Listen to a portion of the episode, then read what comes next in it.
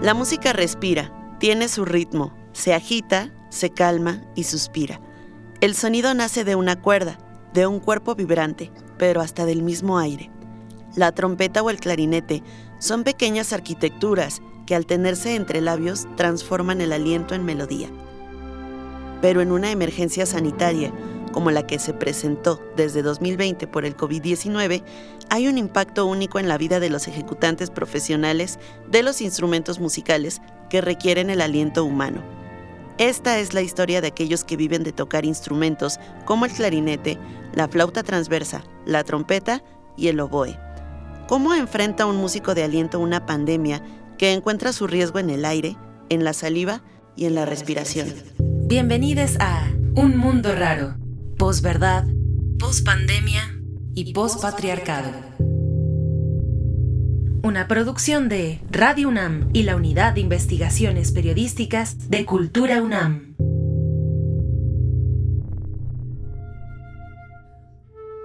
Me llamo Aletia Lozano, soy flautista principal de la Filarmónica de la UNAM.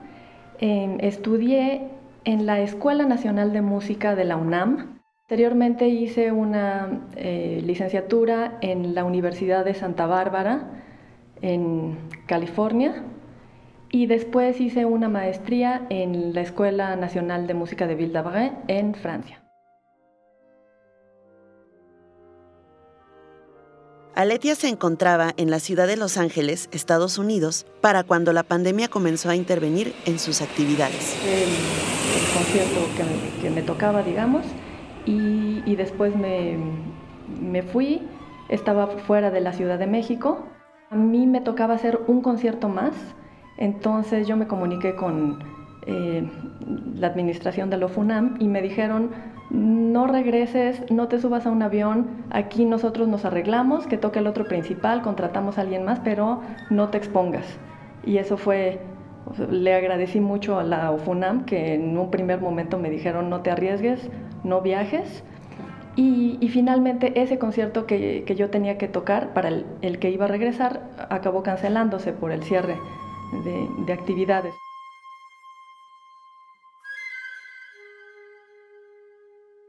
El 2020 representó para el mundo un parteaguas.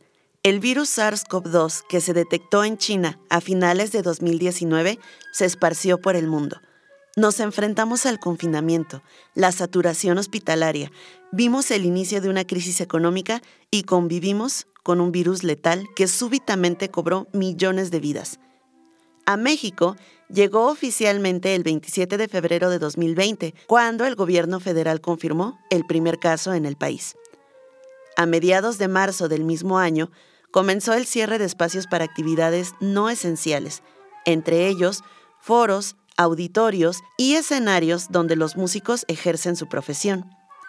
Para los alientos de una orquesta, soplar por la boquilla de sus instrumentos sin cubrebocas implicaba un riesgo para sí mismos y para quienes los rodeaban.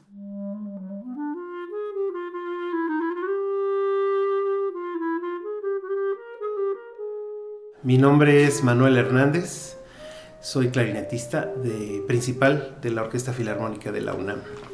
También me desempeño como profesor dentro de la Facultad de Música de la UNAM, la eh, Escuela de Bellas Artes de la Universidad Panamericana y también soy concertista de Bellas Artes. Actualmente conocemos las medidas eficaces para prevenir contagios, pero para lograrlo hemos recorrido una larga lista de recursos, tapetes sanitizantes, acrílicos que dividen los espacios, caretas y cubrebocas aún con las medidas, el regreso a los escenarios para los alientos no era viable. Cuando empezaron a haber actividades, pues nos, mandaron inmediatamente la notificación que nosotros no, los alientos ni los cantantes, ¿no? Porque pues éramos, principalmente éramos un peligro para los demás, ¿no? Los cuerdistas, los pianistas, pues todos usaban cubreboca. La orquesta sinfónica, vista desde el público, tiene forma de diamante en la punta se encuentra el director o directora. En el primer plano se acomodan en abanico las cuerdas. En el segundo plano ya no hay abanico, sino una fila recta. Tras los violines segundos están los alientos madera. encontramos flautas, a su derecha clarinetes, oboes y fagotes. La otra mitad de esta fila la integran los alientos metal, instrumentos con embocadura metálica como trompetas, cornos, trombones y tuba. En el último plano se extienden las percusiones, una sección grande donde es posible encontrar instrumentos como timbales, platillos, entre otros. En esta disposición de la orquesta es la fila intermedia de alientos madera y metal la más vulnerable en contexto de pandemia, resultando imposible el uso de cubrebocas y la ejecución de su instrumento al mismo tiempo. Los que nos dedicamos a la música como profesión y a un instrumento de aliento, sí teníamos ese temor de contagiarnos y, de que las secuelas fueran lo suficientemente graves como para afectar nuestra carrera y sabíamos que podía afectar vías respiratorias a largo plazo. Y, pues sí era eh, muy importante cuidarnos y evitar el contagio a toda costa porque más allá de las consecuencias que en un principio no se sabía qué tan eh, fuertes podían ser, pero pues también murió mucha gente. Esta es precisamente la pieza que toqué en el concierto en memoria de las víctimas de, de COVID. Aislar a los alientos tenía lógica, pero resguardarlos del COVID los expuso a otra serie de situaciones. Aletia Lozano lo explica así. Al principio yo pensé que podía ser un buen momento el estar en el confinamiento sin tener que dar conciertos para, para estudiar, pero pronto me di cuenta que como que uno sí pierde identidad al no estarse presentando en, en concierto.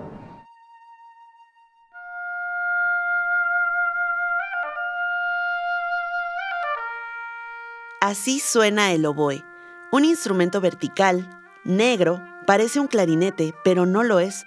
Todo está en el detalle. La boquilla es un par de tiras de 1 por 4 centímetros amarradas por el extremo inferior, mismo que se introduce al cuerpo del instrumento. El aire debe soplarse desde arriba a través de esas maderas, produciendo un sonido dulce y nasal. La vibración genera notas afinadas con precisión. Por eso, cuando la orquesta va a afinar, el oboe da la nota de referencia, un la. Mi nombre es Araceli Real, soy oboísta, segundo oboe de la orquesta de la Filarmónica de la UNAM. Yo estudié en la Escuela Superior de Música de Limba y después en la Escuela Olin Yolistli. La maestra Araceli vive en un edificio tranquilo de la alcaldía Coyoacán. Ahí realizaron confinamiento ella, su esposo y su hija universitaria.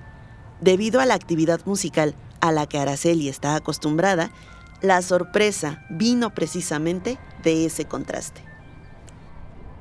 El silencio.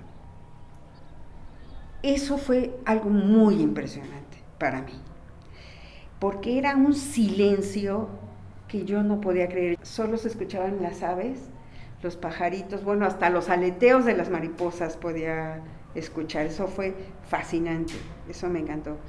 Pero yo sentía que si me ponía a tocar, molestaba a los demás. Buscaba el momento en el que como que había más niños, porque no había niños afuera, no había niños jugando, era un silencio pues indescriptible. Yo creo que eso es lo que más me ha impresionado. El silencio pandémico en el que se sumergió Araceli podía ser fascinante por momentos, pero a veces desconcertante, como explica Rafael. Soy Rafael Ancheta, soy trompeta principal de la Filarmónica de la UNAM y sí, efectivamente, yo nací en, El Salvador.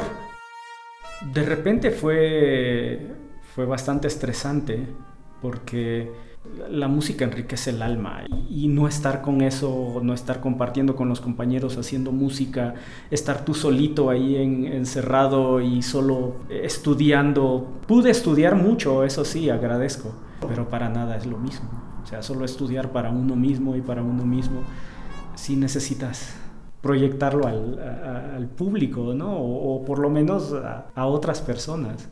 Cuando apenas regresamos, fue así como, ¡Órale! ¡Wow! Esto era lo que me hacía falta. Esto era este, este alimento.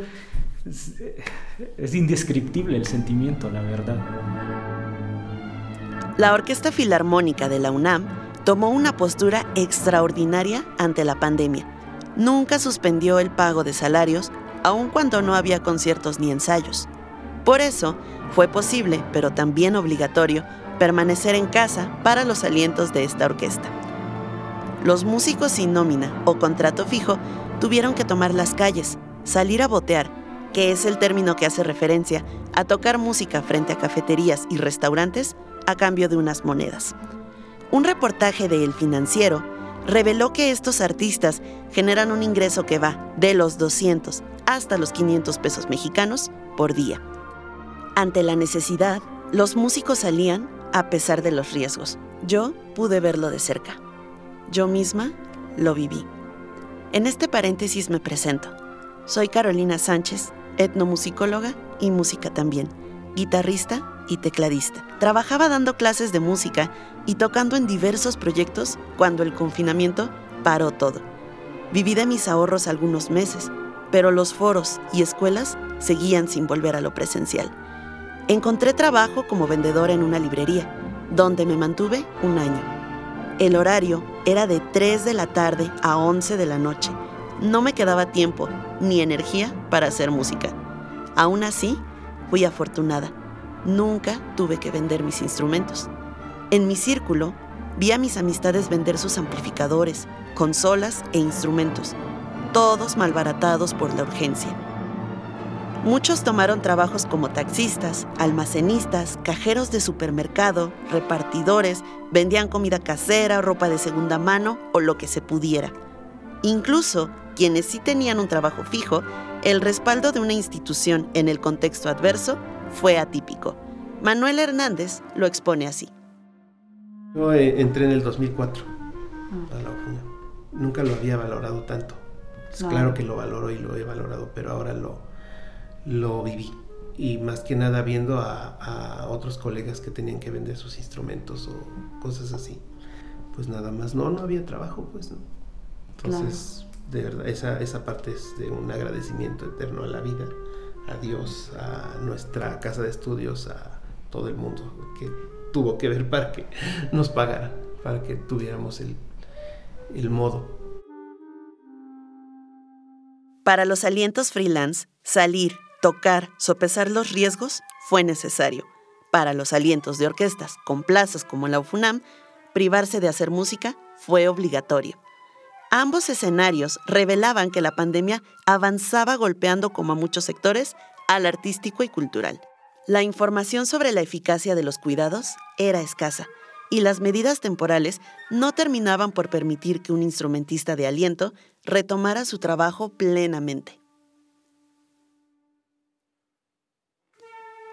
Sin presentaciones musicales, los integrantes de la Orquesta Filarmónica diversificaron sus aptitudes. ¿Qué hace un músico que no puede tocar en público? Manuel Hernández perfeccionó sus habilidades para la grabación y producción musical. Araceli Real y Rafael Ancheta encontraron nuevas estrategias para dar clases en línea de manera óptima. Al respecto, Rafael comparte de repente el internet, ya sabes, corre rápido, a veces no corre lento, entonces a veces pedía una escala. Do, mi, fa, sol, ¿Qué es esto, no? ¿Qué estás tocando? Entonces ese tipo de cosas así. Y ya el retraso ya era lo de menos. Y, los, y los alumnos, profesor, ya lo perdí, ya no, ya no lo escucho. ¿Qué me dijo? ¿Me lo puede repetir? O sea, sí trajo muchísimas ventajas y dentro de las ventajas más grandes fue que los alumnos aprendieron a grabarse y aprendieron a, escucharse. Y, otra ventaja es que ahora puedes tomar clases con, con el maestro que siempre quisiste tomar clase en la otra parte del mundo, ¿no? Entonces eso te nos acercó, pero infinitamente, ¿no? Araceli Real daba clases de instrumento ella, especialista en el oboe, enseña a sus estudiantes a fabricar sus propias cañas. es decir, tallar manualmente ese pedacito de carrizo que va en la entrada del instrumento a la boca del instrumentista. Para ella, que trabaja con niños, el impacto fue diferente. Los niños necesitaban cañas nuevas cada semana y se las tenía que hacer yo. Entonces ahí sí implementé una serie de protocolos de, de cuidados, de limpieza, en particular para las cañas que yo hacía para los niños y utilizaba microdacin, utilizaba cosas así antibacteriales tremendos para, desinfectarles las cañas, las metía en bolsas y se las entregaba así en la puerta. Este, sí, eso fue algo difícil. En otros casos, lo difícil fue romper creencias sobre lo que se podía y no se podía hacer por videollamada.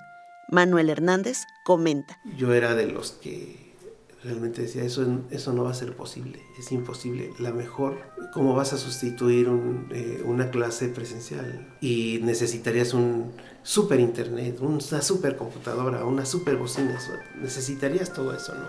Ahora yo soy de los que dice, sí se puede dar clases virtuales, sí aprende la gente, los, los jóvenes, los estudiantes, es una cuestión más de voluntad. Y se puede escuchar perfectamente tu sonido. Mis alumnos eh, son, eh, yo estoy muy orgulloso de todos porque hicieron su lucha, desde los que vivían hasta el cerro, en, en Tlahuitoltepec, en, en Oaxaca, en la sierra, eh, desde allá, tomando sus clases virtuales o enviando videos y sí, la gente hizo cosas extraordinarias. La gente se volvió más extraordinaria. Desde abril de 2020 a octubre de 2021, la OFUNAM se mantuvo en temporada virtual.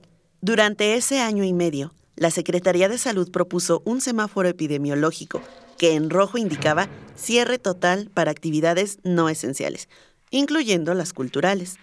En naranja, el semáforo permitió un aforo del 30%, en amarillo del 70%, y en verde, la llamada nueva normalidad, permitía volver a los escenarios con sana distancia y uso de cubrebocas. En este periodo sin público presencial, cada sección se redujo de cuatro integrantes por instrumento a uno por evento. En el caso de los alientos, el recorte era total.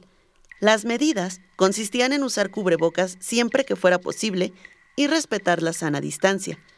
Aun cuando el uso de cubrebocas era imposible para los alientos mientras tocaban, Manuel Hernández intentó adaptar un cubrebocas a su instrumento para los conciertos donde la intervención del clarinete era necesaria. Alguna vez leí una publicación de unos médicos del Poli que inventaron un cubre nariz, ¿no? Que se los acabaron en las redes sociales, ¿no? Ay, no, señores, qué, qué invento tan novedoso, se burlaban de ellos, ¿no? Entonces yo este, adapté un, eh, un doble cubreboca, un cubre nariz como para respirar y la, y la boca para soplar, un, un este, cubreboca con un orificio donde podía entrar la boquilla y, digamos, protegerme de cierta forma respirando por la nariz y filtrando esa, lo que hubiera en el ambiente con el cubre nariz. Otro cuidado particular fue la distancia entre compañeros de orquesta. El acto de soplar desprende aire dentro del instrumento y alrededor del músico, Aletia Lozano lo explica con detalle. La Filarmónica de Viena mandó a hacer un estudio acerca de aerosoles. Cuando se empezó a saber que el, virus se transmitía a través de los aerosoles, eh, midieron eh, lo que emitía cada instrumento de aliento a la hora de tocar. Entonces vieron eh, qué instrumentos esparcían más aerosoles y evidentemente la flauta era uno de los que de los que más, pero no tanto como la gente se imaginó. Después se vio que eso, que, eso no llegaba tan lejos, eh, pero bueno, eh, en un principio sencillamente no estábamos contemplados para, para regresar a los conciertos. Durante una pandemia, el que un músico pueda estar exhalando un virus infeccioso sin saberlo representa un problema potencial para las orquestas. Eso declaró la periodista Emily Ants para el New York Times en junio de 2021. Una investigación de la revista Science Advances reveló que un acomodo con mayor distancia entre instrumentistas reduce el riesgo de propagación del virus.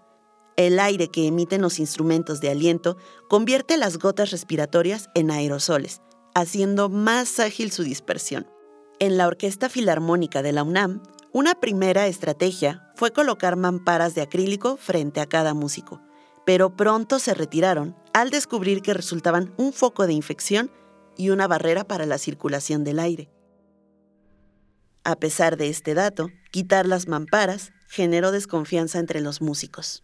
Cuando quitaron las, las mamparas estas, una compañera violinista nos veía como, como apestados. O sea, yo nunca sentí una discriminación así. Y entonces estaba sentada como a unos 5 metros de distancia y nos volteaba a ver así como que la íbamos a contagiar. Rafael Ancheta, trompetista, comenta al respecto. Sí, vivimos ese tipo de, cosas, ¿no? Pero pues eh, entendible, pues, o sea, al ver, al ver los estragos que causó la pandemia, pues nadie quiere que, que suceda lo que sucedió, ¿no? Entonces, pues todo era entendible y sí, todos conscientes y queriendo apoyar a todas las decisiones, ¿no? Si, si me vas a dejar cinco metros para allá, está bien, no, no hay problema, ¿no? O sea, nadie se enojaba, pues. El mismo estudio sugiere mayor distancia entre instrumentistas y mantener abiertas las puertas para permitir la circulación del aire.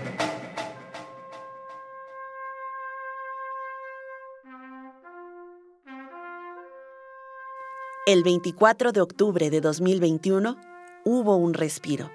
Los alientos regresaron al escenario de la sala Nezahualcóyotl para interpretar el último concierto de la temporada virtual. Interpretaron la Serenata para Alientos de Mozart, una obra compuesta para un contrafagot, dos oboes, cuatro clarinetes, dos fagotes y cuatro cornos. Previo a este concierto, los alientos eran requeridos lo mínimo posible, uno por sección. Hicimos varios conciertos sin público, entonces terminábamos las piezas y era el silencio absoluto, ¿no? Se sentía muy extraño, muy, muy extraño. Y después ya vino el aforo del 30%. Solo podía entrar el 30% a la sala. Ya fue como, oh, ya llegaron los aplausos y ya vimos gente. Que comenzamos de nuevo otra vez. Pero todo en grupo chico, Nada, nada que ver la orquesta, la orquesta que es la, la UFUNAM, ¿no? En el caso de Manuel, el primer concierto presencial no fue en la acostumbrada sala Nezahualcóyotl, sino en el escenario de la universidad en la que trabaja. Esta presentación ocurrió en julio de 2021, tres meses antes del regreso presencial de la Filarmónica de la UNAM. Manuel comparte cómo fue volver a tocar en público. Ay, Dios mío, ese fue una eh, fue algo muy emocionante también. El primer concierto que di fue en la graduación de, de, una generación de nuestros alumnos allá en la Universidad Panamericana. Me invitó, el director me invitó a tocar para la graduación. Y así en, en, el patio este, se hizo la graduación, este, todo muy bien, todo el mundo con su cubrebocas y pues fue hermoso, pues, ¿no? Toqué dos, dos obras pequeñas, ah, dos obras pequeñas así y ya. Y no, lo agradecí mucho. Poco a poco, el miedo fue menos y la inquietud por tocar más grande. Araceli Real lo recuerda a través de sus alumnos. Yo los volví a ver muy tristes cuando nos volvimos a ver. Este, muy tristes, muy callados, este, atrás del cubrebocas. y, y ahí sí yo creo que la música, la música es como sí fue la voz, fue el, quitarse el cubrebocas y tocar, no se puede tocar con cubrebocas. Entonces fue como liberador tocar para ellos, ¿no? Y para mí. en el caso de Rafael, contagiarse de COVID hizo más complicado su regreso. Tras días de malestar, la recuperación se hizo notar en la ejecución de la trompeta. Sí, en el eh, final de enero de 2021 yo me enfermé. ¿A qué va esto? A que sí, efectivamente uno pierde mucho la capacidad pulmonar que, uno ha logrado con tanto tiempo, ¿no? Pude lograr recuperarme otra vez, pero sí tardé como seis meses para que los pulmones volvieran otra vez a su... a aguantar las frases que antes podía aguantar sin problema. pero sí afectó mucho. Y hay, varios compañeros en la orquesta que todavía dice que, que resienten mucho, el que sus pulmones todavía no están al 100, ¿no? A pesar de esta situación, Rafael se mantiene optimista. La verdad es que nos echamos un volado también porque pues no sabías, ¿no? O sea, si tú, tú estabas eh, respirando y, y aunque estabas alejado y estábamos este, cuidando todo, que nos tomábamos la temperatura, que el gel siempre y, y todos muy cuidadosos, pero siempre tú, tú, nos, tú sabes, ¿no? O sea, cómo te puede o no te puede dar, ¿no? Entonces, y nosotros ahí respirando y nosotros cuidando el agua y también cuidando a los demás compañeros, pues. Pero gracias a Dios, pues ahí vamos caminando y cada vez mejor.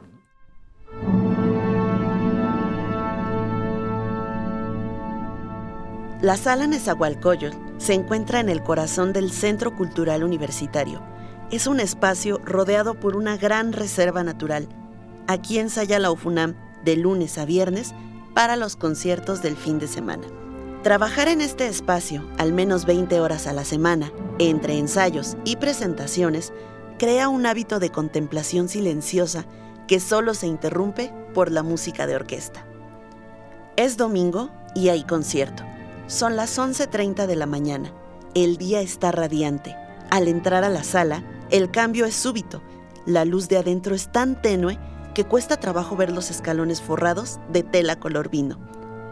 Para encontrar el lugar asignado, es inevitable ver algunos asientos con letreros amarillos en el respaldo. Asiento no disponible. Dicen para resguardar la sana distancia, pero algunas familias deciden sentarse juntas a pesar de la señalización. Ha sido una larga espera. Tanto la audiencia como los músicos desean volver a verse. Y en efecto, dan las 12 y comienza la música. Cada integrante de la orquesta luce su mejor traje, su mejor vestido. Es una fortuna estar ahí de nuevo, tocar y escuchar el estruendo del aplauso al soplar la última nota.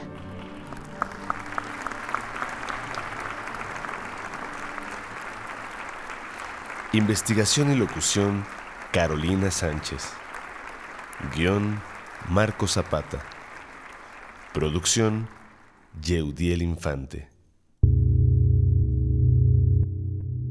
Esto fue Un Mundo Raro, post-verdad, post-pandemia y post-patriarcado. Una producción de Radio UNAM y la Unidad de Investigaciones Periodísticas de Cultura UNAM. Visítanos en corrientealterna.unam.mx.